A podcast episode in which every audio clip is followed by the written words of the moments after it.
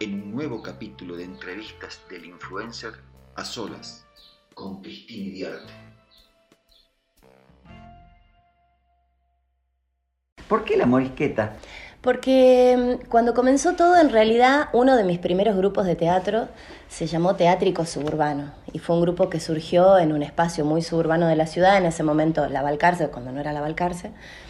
Y después cuando se me ocurrió armar algo para niños, me pareció que mm, la morisqueta era un buen gesto de, de, contacto con un niño, ¿no? Uno lo primero que hace cuando ve un niño, ¿qué haces? Una morisqueta. Entonces me parece que está bueno que se llame así porque es lo que reconocen los niños, lo primero que reconocen en un adulto. Contame, ¿dónde naciste? En Salta. ¿En qué barrio? Uh, bueno, un montón, eh, en diferentes barrios, en distintos lugares. Bueno, Castañares, yo soy de la República de Castañares, igual que Meliani, David Leiva. Eh, después nada, viví mucho tiempo en distintos lugares, pero básicamente me parece que el barrio que más me trae recuerdos es el barrio de mi abuela, que es acá en, en el Pilar, y donde salía a jugar con mis amigas, con, con los chicos del barrio, la pelota, la cancha, esa cosa. Nombrame tus amigos. Ah, bueno, mira, tengo una amiga que somos amigas desde que tengo dos años más o menos, se llama Mariana Reales. Eh, y después tengo muchísimos amigos más de, de, la infancia que ni me acuerdo ya. Ni sé si todavía estarán por acá o se habrán no ido. en comunicación? No, muy pocos. Yo además eh, he sido hija única mucho tiempo. Entonces, eh, mi lugar, más que el barrio, era el colegio. Yo fui a un colegio de monjas, solo de mujeres. ¿A cuál? Al Santa Rosa. Eh, un colegio así como muy estricto. Y para mí todas mis amigas de la infancia son mis amigas que fueron al colegio conmigo. ¿no? Y este, mira vos, saliendo de un colegio de monjas, te Sí. dedicas al arte. Sí. Mira, me parece, cuando todo el mundo me, hace esa acotación, yo siempre digo que para mí fue magnífico. Que el colegio de monjas a mí me, tal vez me incentivó esa parte rebelde que no la hubiera tenido si no hubiera ido a un colegio de monjas, ¿no? Eh, claramente yo descubrí el teatro en el colegio, porque alguien se equivocó y llevó una obra de teatro y de repente yo me obnubilé con la obra de teatro me pareció alucinante y me quedé toda la hora esperando que termine la obra y cuando terminó la obra me di cuenta que era el Coco Barraza el que estaba haciendo la obra. Va, no me di cuenta, yo ni lo conocía, tenía 12 años. Y, y, él me invitó a ir a un grupo de teatro. Y después de ese grupo de teatro pasé a otro, a otro, a otro, a otro y de repente estaba dentro del mundo del teatro y además me gustaba mucho el teatro sin saber qué era porque yo no tenía teatro en la escuela. Por eso está bueno las primeras experiencias teatrales de los chicos, ¿no? Porque te conectan o te desconecta para toda la vida. Si tuviste una buena experiencia, querés seguir haciéndolo. Si tuviste una mala experiencia, nunca más. Pero para mí fue fundante esa, esa equivocación de alguien de mi colegio que llevó una obra. Y después fue integrar algunos elencos con distintos maestros, con distintos directores, hasta, hasta que me di cuenta que en realidad yo no tenía ganas de hacer nada de todo eso que hacía con los otros directores y que tenía ganas de hacer un teatro propio, mío, de factura propia. Y así surgió el Teátrico Suburbano. Para, primero contame cómo fue decirle a tu familia, me quiero dedicar al teatro. mortal, mortal. ¿Te imaginas que en una familia de clase media, de laburantes, era una cosa espantosa? Que alguien se dedique a hacer teatro era símbolo, esta es una chiflada. Entonces, yo estudié educación física y además estudié antropología. Entonces, era como, tenía una máscara, que era eso, y después hacía teatro. Entonces mi mamá decía, ah, bueno, es un hobby. Claro. Ya está, ya se le va a pasar en algún momento. Un día no se me pasó más y no tuve más remedio que decirle a mi vieja que quería vivir de esto. Mi mamá es como si le hubiera dicho que, que era drogadicta en ese momento. Y me dijo, bueno, haz lo que quieras, fíjate. ¿Tuviste el apoyo? No tuve el apoyo, pero tampoco tuve la contra, que estuvo bueno eso. Después tuve el apoyo, cuando ya vieron que, que sí, que uno realmente no era un, un encamote de adolescente, que no era porque quería hacer la contra en mi casa, sino que realmente me gustaba, ahí ya hubo un poco más de apoyo. ¿Vos crees que el teatro en Salta está desvalorizado? Mira, creo que el teatro en Salta tiene muchísimo valor, por varios factores. El primero porque es un lugar de militancia importantísimo, de actores, te hablo de militancia artística, porque durante mucho tiempo fue olvidado.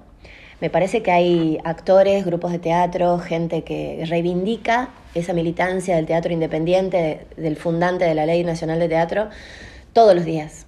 Sé que hay mucha gente, eh, y sobre todo cuando uno se topa con estas situaciones, viste, crisis y demás, sé que hay mucha gente del otro lado que piensa que lo que hacemos no tiene valor.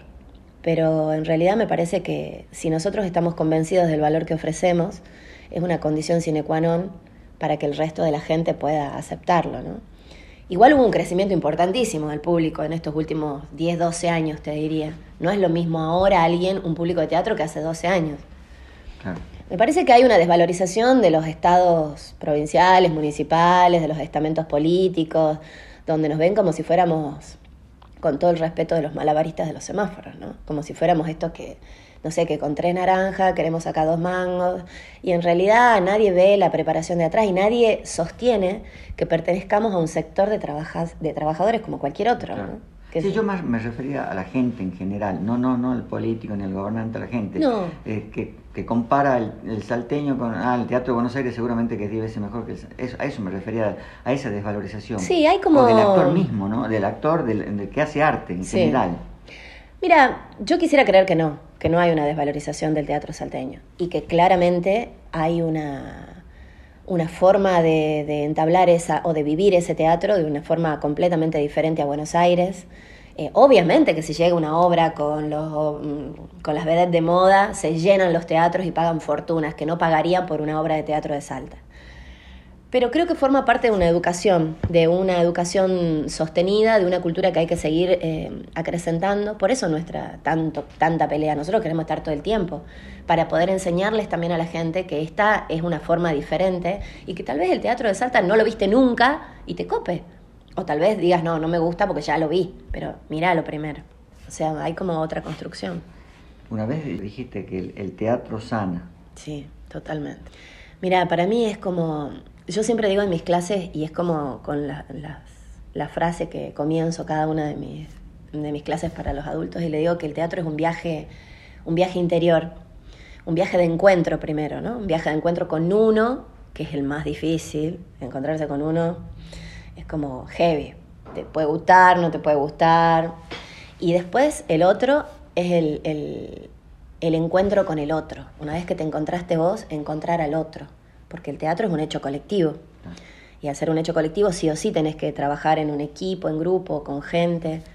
Entonces me parece que el teatro sana en esas circunstancias, conociéndote, el teatro sana desde un lugar maravilloso, porque vos te sentás en una butaca y cuando termina la obra estás transformado, para bien, para mal, emocionado, no emocionado, embolado, lo que sea, pero te transformó de alguna manera eso caló en alguna forma y te transformó y sos otro.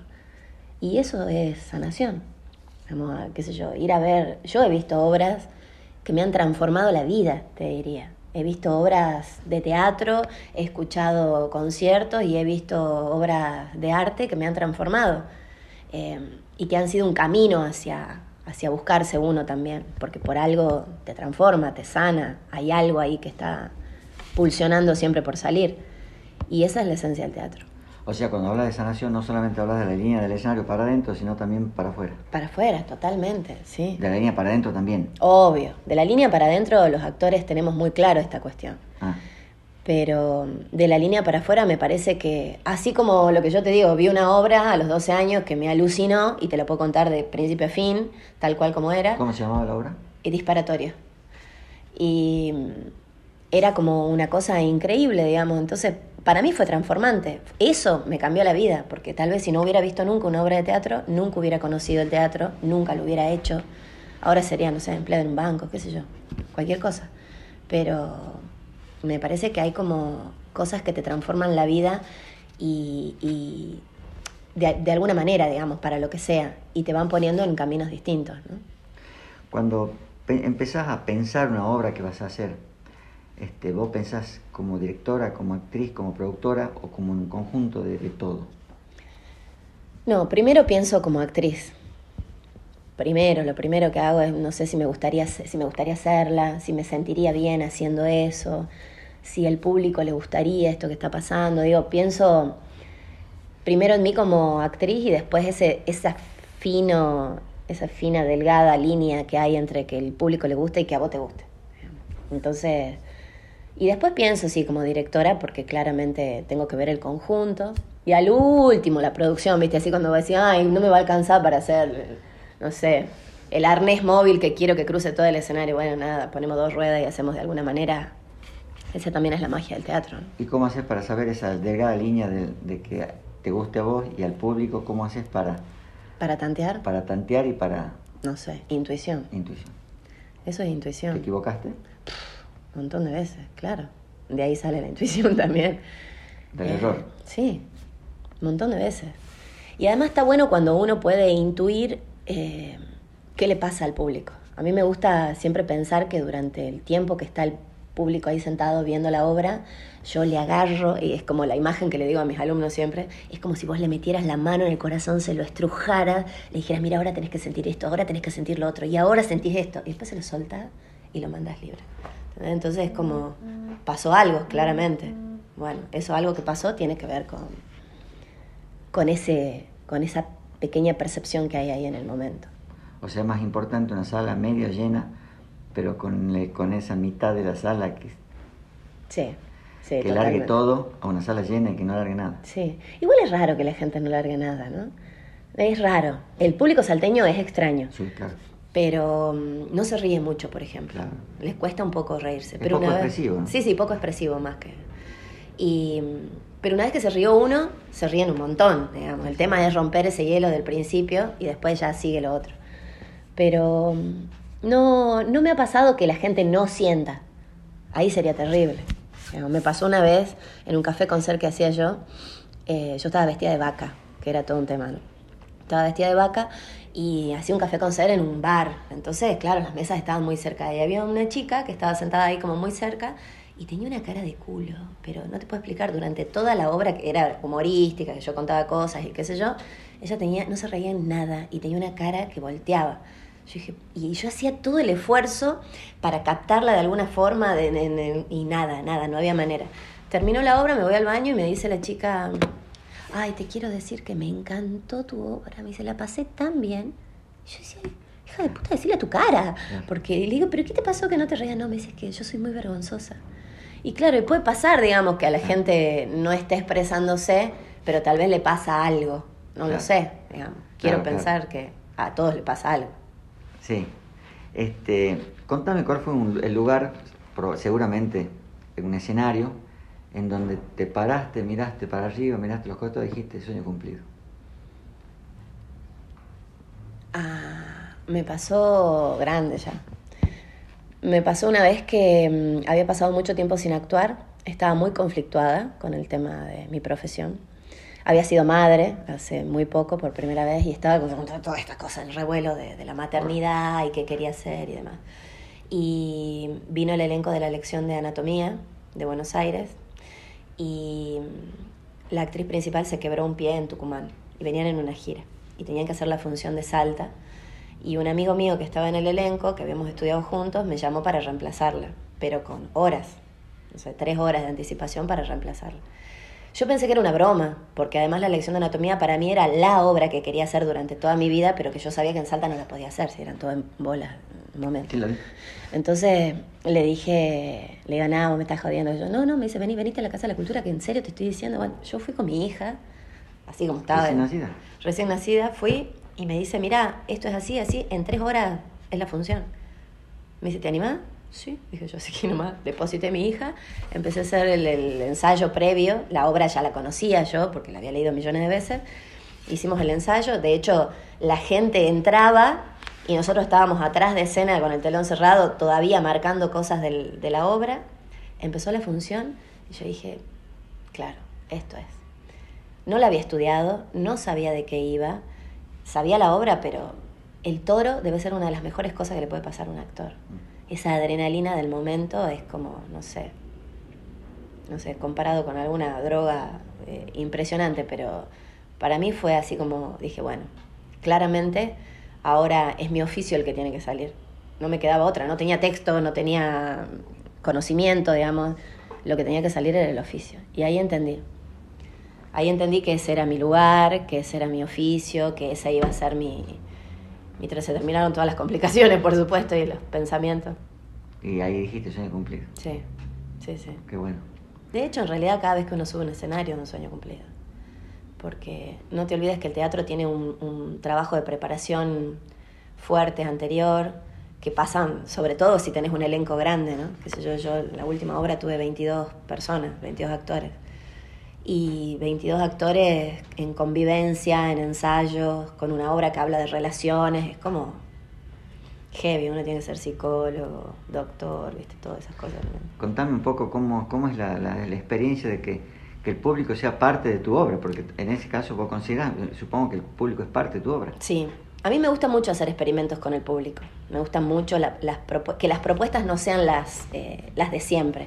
Y sobre todo con el público, con el público infantil me gusta mucho también eh, plantearles cosas distintas, que puedan ver cosas que no sean las obvias, ¿no? que no sean las cosas que uno dice voy a ver al teatro y te imaginas la caja negra, la gente sentada. Y ya habíamos hecho una experiencia previa, bueno, con el Café Concert, porque el Café Concert para nosotros ha sido como muchísimo laburo. Eh, y habíamos hecho otra experiencia para niños que es Disparates, que es una obra de Marilena Walsh que hacíamos también así con cercanía de público. Y cuando planteamos Artificio Casamiento, se nos ocurrió que lo más interesante era invitar a la gente a un casamiento y que se siente y coma y tome y esté en una mesa compartida como estás cuando vas a los casamientos. Entonces armamos acá abajo en la italiana, que también es un salón de fiestas de casamiento, armamos las mesas y empezamos a hacer esta experiencia de que la gente se siente con gente que no conoce y que de repente circule comida, circule bebida, haya baile en el medio, los actores estén sentados entre medio de la gente, que nadie sepa quiénes son, que de repente todo se arme ahí. Me parece que es una de las experiencias más ricas cuando el público está cerca, porque también, primero, descolocas al público desde el lugar donde va a ver. Y segundo, eh, para el público es una experiencia interesante ser parte de una historia, porque nunca una historia es igual a la otra, digamos, nunca una función es igual a la otra. Primero porque las funciones tienen mucho que ver con la cantidad de público que viene y porque además nosotros tenemos una especie de trabajo de puzzle, de rompecabezas, donde hacemos algunas escenas, otras no, depende de la cantidad de gente o depende de quiénes estén. Entonces, también encontramos una forma de divertirnos nosotros a través del teatro con esto. ¿no? ¿Y encontraste dentro del público algún potencial actor? Millones, millones. No sé cómo le gusta a la gente. A nosotros nos pasa siempre que hay un momento de la obra donde muchos de los personajes se dirigen al público y le, piden complicidad o lo que sea, y la gente se engancha. Eh, después hay una parte que todos bailan, el cumbanchero, porque es un baile social de época, y todos salen a bailar, están desesperados por participar. Me parece que el espectador de teatro claramente en algún punto también quisiera ser un actor de teatro. Y además te sentís en un casamiento en serio, en esa fiesta, participando de esa fiesta.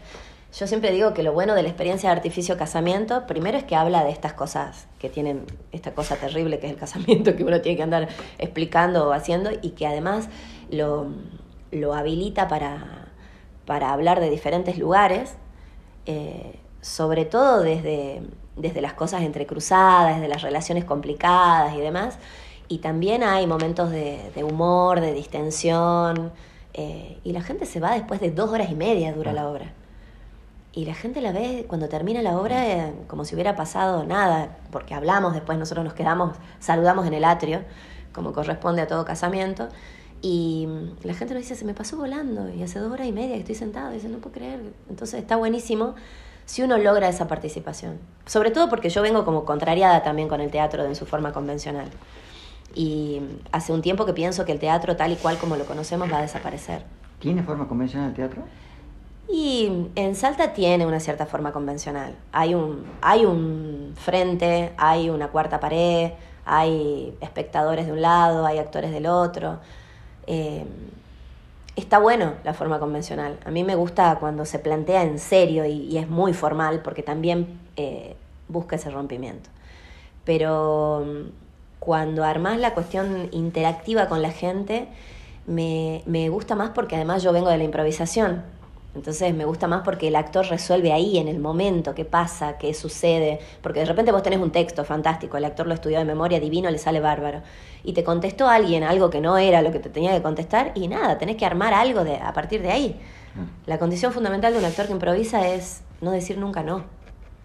Entonces le separa a uno del público y le dice, no, porque vos sos una jirafa. Sí, tienes razón, yo soy una jirafa. Y nada, y seguir a partir de ahí. La improvisación sí o sí tiene que estar en la ADN del actor no, se entrena, se, entrena, la improvisación, sí, claro. Como la de la música, ¿no? Como, eh, digo, para poder improvisar, tenés que saber desde qué lugar improvisar y cómo volver, ¿no? Porque uno, a veces adentro de los textos, si tenés una obra de teatro donde estás improvisando, a mí me gusta mucho improvisar, pero también eh, me cuesta volver, por ejemplo, el texto original. Porque como me fui, me fui, me fui, me fui, después yo... ¿Dónde estoy? Claro, gracias a que tengo compañeros muy generosos que se acuerdan, me vuelven a traer de nuevo la historia, pero eh, uno improvisa a partir de, técnica, de entrenamiento, de feeling, de gusto por la improvisación, porque hay actores que no les gusta también. ¿Hiciste alguna obra autorreferencial? Sí.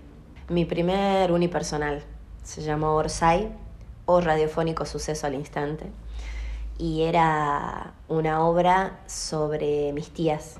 Yo tenía dos tías solteronas y quería escribirles hace mucho cosas y no, no encontraba qué y empecé a leer eh, Silvina Ocampo y de repente se me aparecieron mis tías de... ¿Cómo se llaman tus tías? Betty y Elba.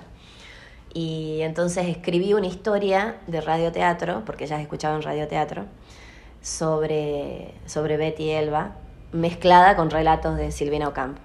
Fue fue muy interesante esa obra. Y además fue un laburo intenso porque lo tuvimos durante casi cinco años. Ah. Ganamos un festival de monólogos en Ushuaia, recorrimos el país con ese... ¿Un monólogo fue? Sí, fue, era un unipersonal, un trabajo de unipersonal. Y, y tenía las cosas, los condimentos básicos de mi familia que me encantaba que estén, que era el radioteatro, la costura, era costurera la, la protagonista. Y, y era todo un homenaje a mis tías, que había muerto hace poco y yo quería homenajearlas. Ah, ¿No las pudieron ver a la hora ninguna de las dos? No, ninguna de las dos. Ah. Bueno, no en este plan. Les habrá llegado de alguna manera. Pero para mí era como algo que quería, que tenía muchas ganas de hacer y que no, no lo había podido hacer. Sos actriz, directora y docente. poneme, ¿en, qué orden va? Así. ¿Actriz? sí. ¿Directora y docente? Sí, sí, me gusta mucho, yo siempre digo que soy directora porque porque soy medio hinchapelotas con las cosas que veo y me gusta que sean prolija, que tenga como esta cosa así, eh, como la estoy viendo yo en mi cabeza. Pero soy actriz, mi formación netamente tiene que ver con, lo actoral y si bien me gusta mucho incursionar en la dirección, más que nada soy una, una actriz haciendo de directora. Y, y como docente me gusta muchísimo la docencia. Me encontré hace un tiempo que me gustaba mucho la docencia, que me gustaba mucho trabajar con chicos. Bueno, hace poco descubrí que me gustan también los adultos, pero eh, en ese orden, me parece. ¿Cómo es enseñarle teatro a un adulto? Mira, yo estuve muy peleada con los adultos durante mucho tiempo. Te diría que casi como 10 años no daba clases a adultos y cada vez que alguien me decía, ¿das clases a adultos? Yo decía, no, no, no, ni loca. Porque el adulto siempre eh, le tiene miedo al goce le tiene miedo al, a gozar demasiado, digamos, a que le guste demasiado. Entonces cuando el teatro empieza a gustarle mucho o cuando se divierte demasiado es como que, eh, ay, eso, eso no es de adulto, eso es de, de, de chico. Entonces inmediatamente retrocede. Y eso lo veo en todos los grupos, ¿no? Las primeras clases son buenísimas, se desgastan jugando, se cagan de risa, salen todos transpirados, divertidísimos, y vos te das cuenta que a la segunda clase no vienen por miedo a que eso les haya gustado tanto, que eso signifique no ser adulto. Entonces, cuando alguien pasa esa barrera, cuando alguien dice, ah, sí, me chupo un huevo, yo voy a seguir por este lado del disfrute, es cuando te convertís en un actor y te gusta, digamos, seguir la Temor a disfrutar. Sí, sí, es el miedo al goce, es tal cual.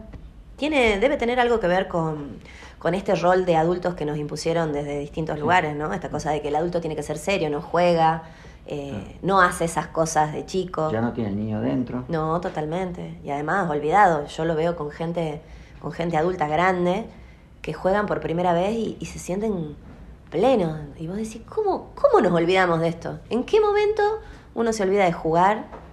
De jugar, ni siquiera te hablo de imaginar, ¿no? Que eso viene después. Claro. Para el actor el teatro está primero y después el cine. Sí, totalmente.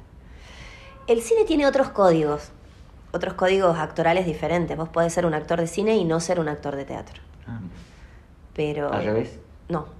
Ah. Eh, es muy difícil, digamos. Em, un actor de teatro tiene una línea emocional que construir durante una obra. En cambio, el de cine em, construye una línea emocional desde otra técnica, ¿no? Porque vos filmás primero el final, después la mitad, después el medio, después... Yo siempre dije que a mí eso es lo que no me gusta del cine, que no sabes cómo continúa tu, tu emoción, digamos, en esa historia. El hilo, el hilo, ah, no hay un hilo. No, no hay un hilo. Y, y para una actor o una actriz, digamos, que venga de mi palo, que a mí me gusta mucho la cuestión de, de, vivir la emoción, de vibrar al público, de, de, nada, de romper un poco esa historia, me cuesta mucho el laburo cinematográfico. Bueno, ahora sí contame un poco de la escuela de teatro. ¿Dónde te veo? ¿Cómo hago? Pueden eh, venir acá a nuestra escuela, que subiría a 380 en el primer piso de la Sociedad Italiana. Pero tengo vergüenza de venir. No, ¿cómo va a tener vergüenza? El primer paso es lo, fundamental. Y si no, contactarnos a través de las redes sociales. Tenemos Instagram, Twitter, Facebook, La Morisqueta Salta.